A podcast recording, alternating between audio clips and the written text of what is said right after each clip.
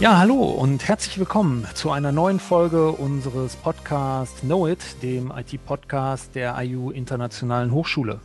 Mein Name ist André Holstein, wie immer dabei Claudia Hess und wir haben heute wieder ein ganz spannendes Thema mitgebracht, nämlich wir wollen uns mit dem Programmieren lernen beschäftigen und dazu haben wir auch einen interessanten Gast, nämlich Annalena. Annalena, magst du dich einmal kurz unseren Gästen vorstellen? Ja, gerne. Erstmal schön, dass ich heute dabei sein kann. Mein Name ist Annalena Popkes. Ich arbeite als Machine Learning Engineer, also quasi als Ingenieurin für künstliche Intelligenz bei einem deutschen Unternehmen, das nennt sich Innovex und ähm, beschäftige mich wirklich tagtäglich mit dem Programmieren ähm, von verschiedenen Algorithmen und ja, finde das Thema unglaublich interessant, vor allem wenn es dann in Richtung künstlicher Intelligenz geht. Wir freuen uns auch herzlich willkommen, Annalena, dass du heute bei uns bist. Wir haben drei Fragen vorbereitet, die wir dich bitten, einfach mit Ja oder mit Nein zu beantworten. Als erste Frage hätten wir an dich, sollten Kinder heutzutage in der Schule programmieren lernen? Ja, also, definitiv. So wie sie, ich komme ja gar nicht bis zum Ende, also so wie sie lesen und schreiben und rechnen lernen? Ja, klares Ja. Du kannst gerne gleich noch was ergänzen ja. dazu sagen, aber wir können gerne auch nachher dann in die Tiefe reingehen. Okay. Dann mache ich weiter. Was sagst du denn zu der folgenden Aussage? Programmieren lernen ist wie das Lernen einer Fremdsprache. Würde ich auch so unterstützen. Und dann hätten wir noch eine Frage mit so einem Blick in die Zukunft. Müssen wir in 20 Jahren denn überhaupt noch programmieren lernen? Oder programmieren sich Systeme dann auf Wunsch von alleine? Ähm, ich würde sagen, teils, teils. Also ja, ich denke, weiterhin Programmieren lernen wird wichtig sein, aber es wird sicherlich auch einiges automatisiert werden. Ich denke aber nicht, dass es komplett irrelevant wird. Du hast vorhin gleich schon so vehement gesagt, ja, unbedingt, man muss in der Schule programmieren lernen. Kannst du uns dazu noch ein bisschen mehr erzählen? Ja, sehr gerne. Das ist ähm, ein Thema, was mir auch sehr am Herzen liegt. Ich arbeite in meiner Freizeit bei einem Projekt mit ehrenamtlich. Das nennt sich ähm, KI macht Schule, also künstliche Intelligenz macht Schule, wo wir eben genau versuchen, diese Lücke im deutschen Bildungssystem zu füllen. Nicht speziell nur aufs Programmieren bezogen. Dafür gibt es andere tolle Initiativen, wie zum Beispiel die Hacker School, sondern bei uns wirklich auf künstliche Intelligenz bezogen. Und da werden wir auch immer wieder auf diese Problematik angesprochen, dass wir in Deutschland einen sehr großen Mangel in diesem Bildungsbereich haben und dass es in vielen Ländern anders ist. Und ja, ich denke, wir werden heute auch darüber sprechen, warum Programmieren so wichtig ist und man sich damit beschäftigen sollte, egal ob man wirklich in die Informatik gehen möchte oder nicht.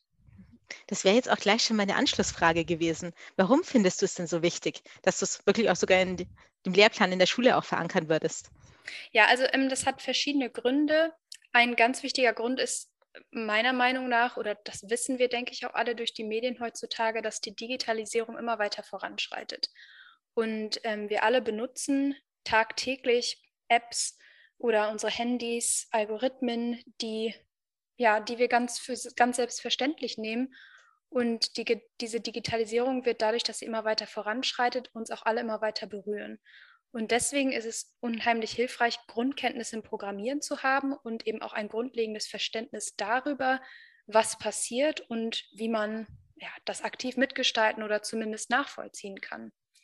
Dann ähm, gibt es natürlich den Grund, dass es einfach unheimlich viele Jobs eröffnet. Das heißt jetzt nicht, dass man direkt Programmiererin werden muss, also man muss jetzt nicht direkt in Software Development gehen wollen, aber man kann in total vielen Berufen Programmieren nutzen, um sich einfache Aufgaben zu automatisieren. Ein ganz bekanntes Beispiel ist, dass Leute, also genauso Juristen wie, ich weiß nicht, die meisten ähm, Leute mit Excel-Sheets arbeiten und ähm, da häufig repetitive Aufgaben erledigen müssen, die immer die gleichen Abfolgeschritte haben oder sehr ähnlich sind.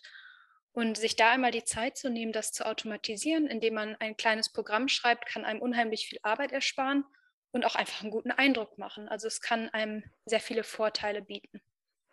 Oh ja, diese Excel-Anwendungen kenne ich gut aus der Praxis. Ja. Wie einem die in Unternehmen dann begegnen und wie viel auch dann sich letztlich dann hier in Excel verbirgt. Würdest du das schon als richtiges Programmieren bezeichnen? Excel jetzt nicht unbedingt, aber ich denke, dass man eben das, was man sonst in Excel macht, eben sehr gut zum Beispiel in Code umsetzen könnte. Und dann bräuchte man nicht immer die gleichen Schritte wieder ähm, ja, absolvieren, sondern könnte sein Programm durchlaufen lassen, was das Ganze automatisiert erledigt und in dieser gewonnenen Zeit andere Sachen machen. Und das ist auch gar nicht so schwierig. Man braucht da wirklich kein großes ähm, Softwarewissen für. Also ich glaube, man findet schon mit wenig Wissen viele tolle Anwendungen, egal in welchem Beruf man ist.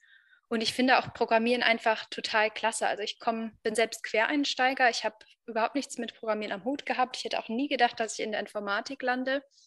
Und als ich irgendwann darüber gestolpert bin, das war am Ende meines Bachelors, ich habe auch erst im Master Programmieren gelernt, da habe ich gemerkt, wie klasse das einfach ist, weil das so ein strukturiertes und analytisches Denken fördert, was man auch im Alltag und an anderen Bereichen sehr gut nutzen kann, weil man beim Programmieren komplexe Probleme so gut verstehen muss und in sie in kleinere Bestandteile ähm, aufteilen muss, damit man sie wirklich praktisch umsetzen kann. Und man sagt ja auch immer, man hat erst wirklich, ähm, merkt man, ob man etwas versteht, wenn man es jemand anderem erklären kann. Und ähnlich ist das beim Programmieren. Wenn man ein Problem so durchdrungen hat, dass man es in Code umsetzen kann, dann hat man es auch wirklich verstanden.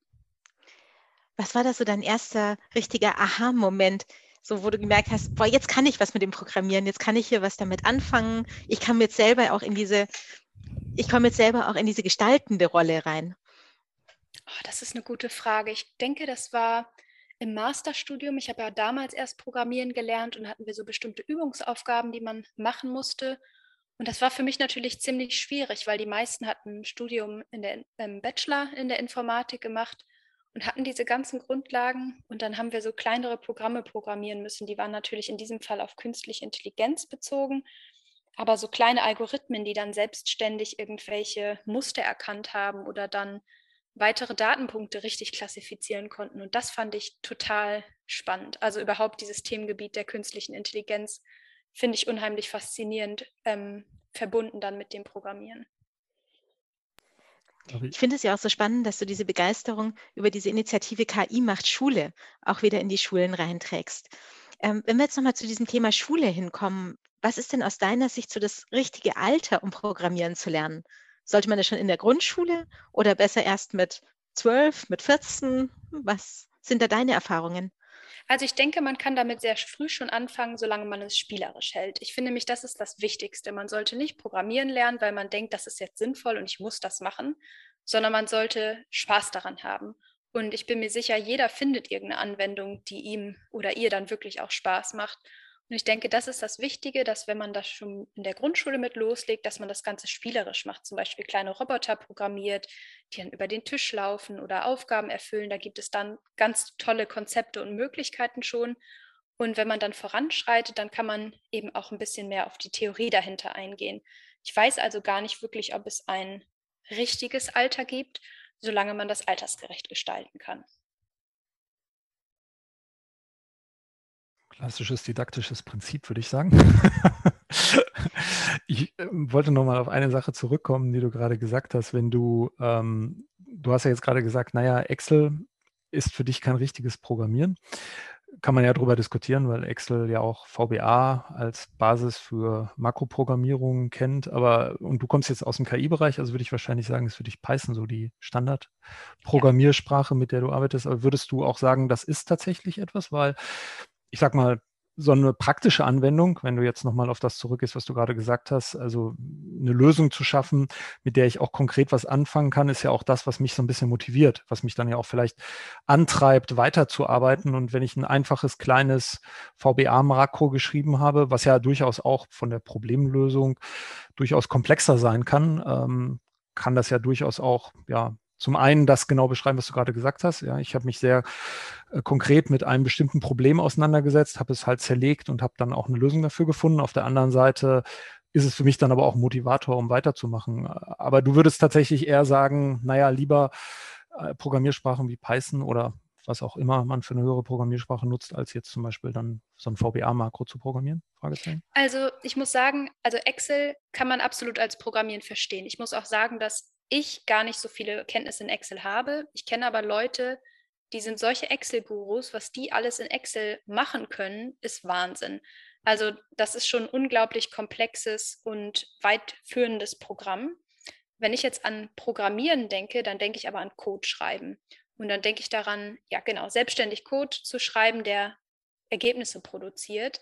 Und deswegen, ich denke, wenn man dann sich so eine General Purpose Language wie Python anguckt, mit der man viele verschiedene Bereiche behandeln kann, die in vielen Bereichen anwendbar ist, würde ich mit sowas eher einsteigen, als mich auf ein Programm und damit auch einen Anbieter, nämlich Microsoft Excel, zu fokussieren.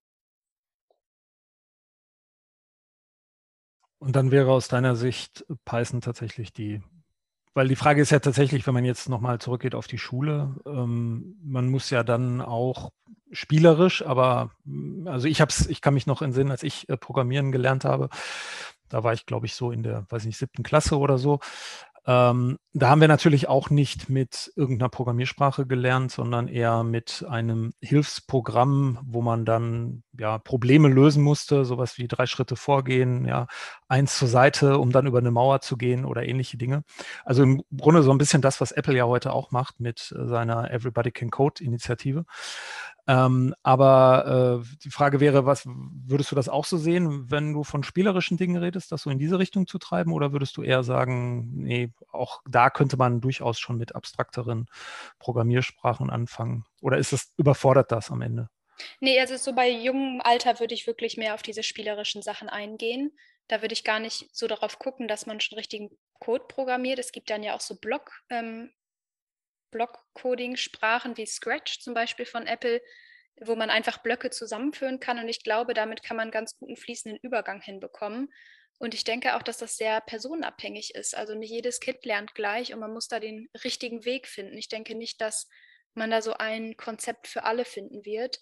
Wir merken das auch mal bei KI macht Schule. Da ähm, sind wir mit Schülerinnen und Schülern konfrontiert, die so unterschiedliche ähm, Kenntnisstände Stände haben, dass es unglaublich. Also manche sind da in der 11. Klasse und programmieren schon irgendwelche Algorithmen, also KI-Algorithmen in TensorFlow, während andere sich vielleicht noch daran erinnern können, was eine lineare Gleichung ist. Also da ist der, der Wissensstand so verschieden und auch die Herangehensweise, dass man da, denke ich, sehr flexibel sein sollte, was die Lehrkonzepte angeht.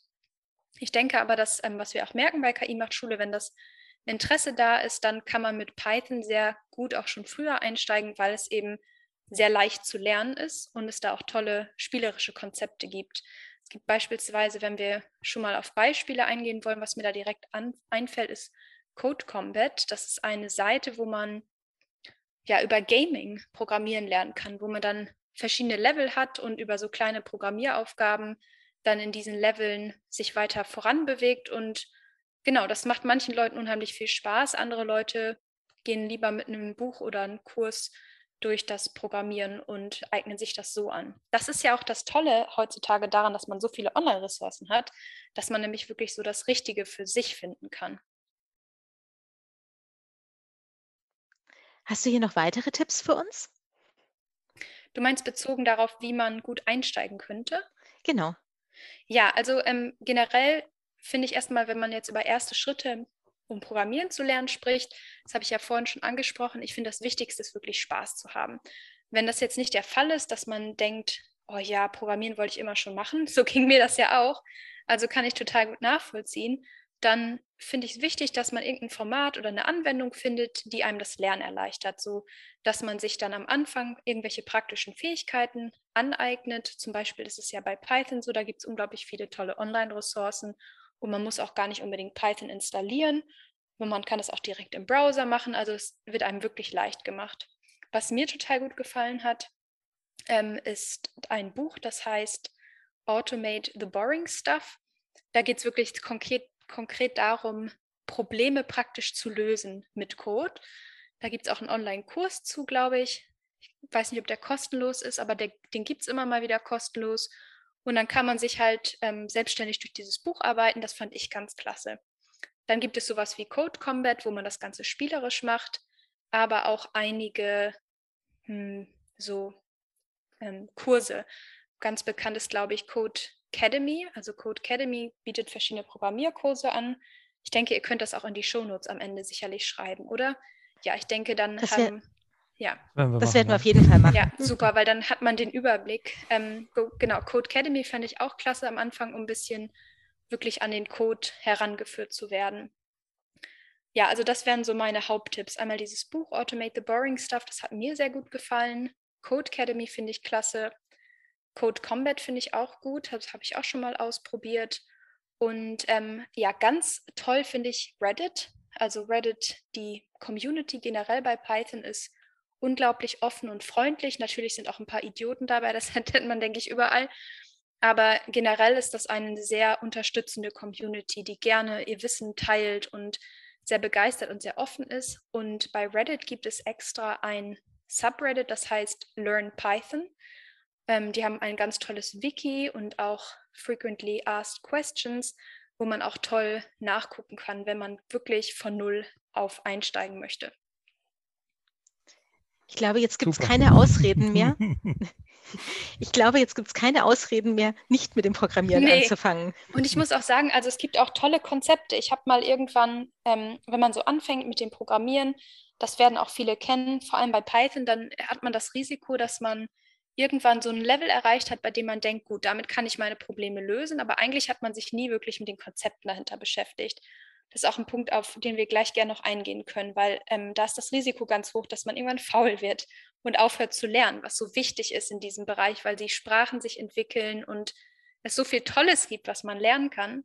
Und es gibt äh, dieses Konzept von 100 Days of Code, wo man sich jeden Tag hinsetzt und wenn es nur fünf Minuten sind und fünf Minuten Code schreibt.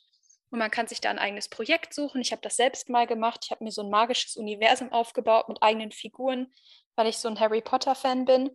Und es hat mir so tierisch viel Spaß gemacht, dass ich am Ende äh, teilweise auch eine halbe Stunde, eine Stunde dran gesessen habe. Und in dieser Zeit, in diesen 100 Tagen, habe ich total viel gelernt und habe auch wirklich so meinen Spaß nochmal wieder daran entdeckt, ähm, beim Programmieren Konzepte zu lernen, mich weiterzuentwickeln in einem Bereich, der gar nichts mit künstlicher Intelligenz zu tun hat. Also wirklich ähm, lernt das Programmieren. Es macht unheimlich viel Spaß, auch wenn man so ein bisschen vielleicht dieses Klischee im Kopf hat, dass das die Nerds sind, die im Keller sitzen und äh, keine Freunde haben und irgendwie das Tageslicht nicht sehen. Das ist nicht so und das kann unheimlich viel Spaß machen, hat total viele tolle Anwendungsbereiche. So quasi genauso wie wir drei, ne? So das ist es. Die jetzt hier sitzen. Also ähm, ja, bei mir bei der Arbeit, also wir reden da nicht miteinander natürlich nicht. Nee, wir sitzen nee, da alle nur, gucken mit ähm, Tunnelblick auf unser Bildschirm. Nein, Quatsch, so ist das nicht. Genau, aber da muss man vielleicht auch mal ein bisschen dran arbeiten, an der Außenperspektive auf äh, genau, wie stellt sich eigentlich der Programmierer und oder der Programmierberuf dar? Definitiv. Ähm, eine Frage, glaube ich, darf ich nochmal stellen in die Richtung vielleicht auch Kinder. Es gibt ja gemeinhin immer so, und jetzt bist du ja eine Frau, und das mag jetzt vielleicht auch irgendwie komisch klingen, aber es gibt ja häufig immer so dieses Gender-Vorurteil, ja, dass sich vielleicht Jungs irgendwie besser als Mädchen, was ich persönlich gar nicht glaube, ja. Aber du bist ja jetzt selber auch jemand und kennst wahrscheinlich auch viele Programmiererinnen. Ähm, wie siehst du das? Oder auch jetzt aus deiner Erfahrung, die du gemacht hast? Ähm, ja, also ich muss sagen, diese, der Gender Gap ist definitiv da. Also es machen viel weniger Frauen, sind in der Informatik, auch im Bereich der künstlichen Intelligenz, ist auch ein großer Punkt, warum ich bei KI Macht Schule mitarbeite. Da ähm, achten wir auch darauf, dass wir zum Beispiel so KI-Mädelscamps anbieten, wo wirklich sich nur Mädchen ein, anmelden können, dass die nochmal sich ein bisschen mehr oder eher trauen. Das ist nämlich tatsächlich so, dass die häufig einfach unsicher sind und noch dieses Klischeebild im Kopf haben und denken, Technik ist nichts für mich. Und das ist auch ein Punkt, warum ich so wichtig finde, dass das in der deutschen ähm, Bildungslandschaft stärker mit aufgenommen wird, weil ich persönlich, ich habe in der Schule nie die Gelegenheit gehabt, überhaupt mit diesem Thema in Berührung zu kommen. Bei mir gab es keinen Informatikunterricht, es gab eine AG, aber ich wäre niemals auf die Idee gekommen, mich da anzumelden. Da sind halt wirklich so die in Anführungsstrichen Nerds hingegangen. Ähm, und das war mir so fern, dass ich niemals einen Zugang zu dem Thema gefunden habe. Und als ich dann am Ende meines Bachelorstudiums gemerkt habe, boah, da ist ein riesiges Themengebiet, was so spannend ist, was du komplett übersehen hast ähm, in deinem bisherigen Leben, da habe ich gedacht, wie kann man das ändern? Und darum finde ich es so wichtig, das jetzt weiterzugeben und nochmal auf, auf dieses Thema Frauen-Männer hinzuweisen. Ich glaube, das ist ganz wichtig, dass man das aktiv fördert. Ähm, ich finde es wichtig, dass man nicht so einen Finger darauf legt, dass unbedingt genauso viele Frauen in dem Bereich arbeiten müssen wie Männern. Ich finde, man sollte ähm, allen Frauen ermöglichen, die in dem Bereich arbeiten möchten, den Einstieg zu finden und das fördern. Aber ich finde es auch wichtig, dass man letztlich die Wahl hat, ähm, zu entscheiden, ob es wirklich das ist, was man machen will. Ähm, und ich finde auch, dass es Vorteile hat, als Frau in einem Bereich zu arbeiten, der Männern dominiert ist. Das ist nicht nur alles schlecht. Also das kann man so nicht sagen. Das hat auch eben Vorteile. Es gibt Programme, die Frauen aktiv fördern. Es gibt sogar manche Arbeitgeber, wo es dann Ausschreibungen gibt, wo, wenn Mann und Frau sich bewerben, die gleichen Fähigkeiten haben, vielleicht dann doch eher mal die Frau genommen wird. Und ähm, genau, das finde ich auch immer ein wichtiger Aspekt, das zu nennen. Ich habe tolle Erfahrungen gemacht in diesem Bereich. Ich arbeite gerne in diesem Bereich. Es ist nicht alles rosig, das ist es aber nirgendwo. Und ja, ich finde, das kann man sich auf jeden Fall trauen und sollte man auch machen, wenn man sich dafür begeistern kann. Super Statement. Danke dafür.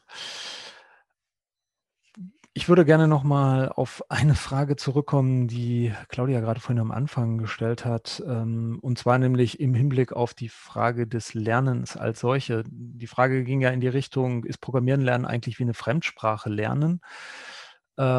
Ich glaube, gemeinhin hat man ja immer so das im Hinterkopf, naja, das hat viel mit Mathematik und tatsächlich Technik zu tun. Jetzt sind Fremdsprachen ja nicht unbedingt sozusagen Mathematik und Technik.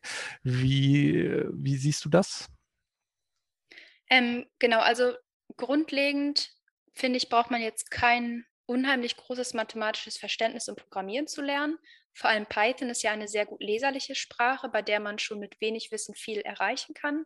Es kommt natürlich darauf an, was das Ziel ist. Möchte man jetzt in den Bereich der künstlichen Intelligenz gehen? Ja, da ist Mathe wichtig. Und da sollte man auch ein Grundlagenverständnis von Mathe haben. Den Rest kann man sich aber auch aneignen, während man in, den, in das Berufsfeld einsteigt. Es ist ja heutzutage schon lange nicht mehr so, dass man nur noch diesen klassischen Einstieg über das Studium wählen kann. Sieht man aber vor allem im Ausland. In Deutschland ist es, denke ich, noch so, dass die meisten Informatik studieren und das darüber machen. Wenn man im Silicon Valley ist, dann ist es aber letztlich wurscht, was man studiert hat, ob man überhaupt studiert hat, wenn man richtig gut coden kann. Und ähm, ich finde, vor allem bezogen auf Python, dadurch, dass eines der Hauptmerkmale der Sprache ist, dass es sehr gut leser, lesbar ist, also le sehr leserlich, wirkt es auch wirklich als Sprache. Den Code am Ende, wenn er gut geschrieben ist und den wichtigen Prinzipien, die die Sprache so toll machen, entspricht, dann kann man es wirklich lesen. Also dann ist es wie englische Sprache, wenn man die Grundprinzipien und die Grundstruktur verstanden hat. Also ich glaube nicht, dass man, Programm um Programmieren zu lernen, total technikbegeistert sein muss oder total Mathe begeistert. Ich frage mich in dem Kontext dann auch immer, würde es eigentlich mehr Mädchen dann auch ähm, ja, das Programmieren attraktiv finden, ähm, wenn sie das als Fremdsprachenlernen ansehen würden? Also im Sinne von, ach, das ist ja genauso, wie wenn ich jetzt Französisch oder Spanisch lernen würde? Das ist ein interessanter Gedanke. Das müsste man mal fragen, ja. Also was ich ganz häufig merke, auch in unseren Kursen bei KI macht Schule, ist, dass Mädchen einfach oft sich nicht trauen, weil sie denken, sie müssten richtig gut in Mathe sein und sie müssten sich total für Technik begeistern und sich dann, ja, das einfach nicht zutrauen. Und wenn man denen dann, denen dann sagt, du kannst das auch so machen, du kannst auch einen Quereinstieg hinlegen, du kannst Domänenwissen haben, vor allem im Bereich künstliche Intelligenz, wenn du dich total für Sprache interessierst, dann kannst du genauso deinen Platz da finden, wie wenn du dich total für Informatik begeistern kannst. Aber dieses grundlegende Programmieren lernen, einfach um sich damit zu beschäftigen und nicht, weil man jetzt Programmiererin werden will, sondern einfach, um so grundlegende Fähigkeiten zu haben. Was, das haben wir am Anfang besprochen, warum das hilfreich ist. Das ähm, kann man, kann jeder. Also das ist auch nicht ans Alter gebunden. Also das ist wirklich so, ein, so eine Grundfähigkeit, die, denke ich, einfach in Deutschland noch nicht so angekommen ist. Dann haben wir da auf jeden Fall auch noch Aufklärungsbedarf, würde ich sagen. Definitiv. Bevor wir jetzt gleich zum Ende kommen, ähm, müssen wir, glaube ich, eine Frage aber trotzdem nochmal diskutieren, die, glaube ich, immer mal wieder aufkommt und ich glaube auch unter unseren Kolleginnen und Kollegen sehr häufig zu Diskussionen führt. Äh, du bist ja jetzt sehr Python gebrandet, wie wir jetzt gerade gemerkt haben, aber es gibt ja noch unzählige andere Programmiersprachen. Ähm, Du hast dich ja sicherlich auch mit anderen Programmiersprachen beschäftigt. Würdest du denn tatsächlich sagen, dass Python auch, wenn du jetzt jemandem empfehlen würdest, naja, dann fang mal an zu lernen und dann lern halt Python, würdest du sagen, ja, das ist es? Oder würdest du eher sagen, also wenn man jetzt mal auf den äh, Popularity Index von Google guckt, dann ist es so, dass tatsächlich ja Python im Moment ganz weit oben steht, aber was wahrscheinlich einfach auch daran liegt, dass äh, dass Python halt auch eine Trendsprache ist, gerade durch das ganze KI-Thema ähm, in den Unternehmen, wenn es um die reine Softwareentwicklung geht, aber wahrscheinlich eher andere Sprachen zum Einsatz kommen, sowas wie Java oder meinetwegen auch JavaScript für Webanwendungen, äh, C-Sharp meinetwegen auch noch. Ähm, aber würdest du sagen, Python ist trotzdem, egal KI hin oder her, eine sehr gute Wahl, wenn ich einfach mal anfangen möchte, mich mit Programmierkonzepten zu beschäftigen? Unbedingt. Also ja, das ist meine Erfahrung. Das ist auch das, was ich mitkriege von dem, ähm, wenn wir Kurse geben.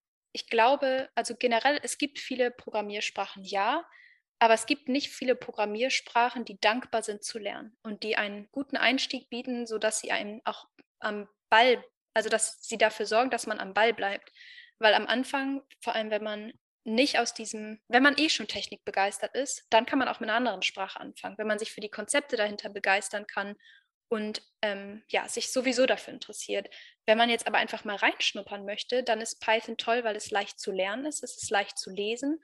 Man kann mit ein paar Grundlagen schon wirklich coole Programme schreiben. Und wie du ja auch gerade gesagt hast, ist eine unglaublich populäre Sprache. Ich arbeite jetzt seit vier Jahren in diesem Bereich und ich code eigentlich nur in Python. In verschiedensten Kundenprojekten, das kommt genauso produktiv zum Einsatz, ist die Sprache, die am schnellsten wächst. Und ich glaube, wenn man eine Sprache haben möchte, mit der man schnell lernen kann, die leicht zu lernen ist, wo es tolle Ressourcen gibt, eine tolle Community und ähm, die auch sehr mächtig ist, also in vielen verschiedenen Bereichen zur Anwendung kommt, auch in der Praxis, dann ist das eine super Einsteigersprache. Das heißt aber nicht, dass andere Sprachen für bestimmte Bereiche nicht auch wichtig wären. Aber für den Einstieg finde ich Python unheimlich gut geeignet.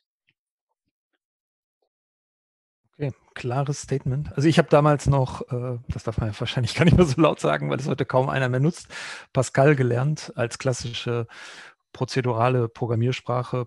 War damals auch relativ einfach, deswegen ist es auch, ist der Übertrag zu VBA oder sowas, zu einem Excel-Makro-Programmieren auch nicht so ganz schwierig, genau. Wunderbar.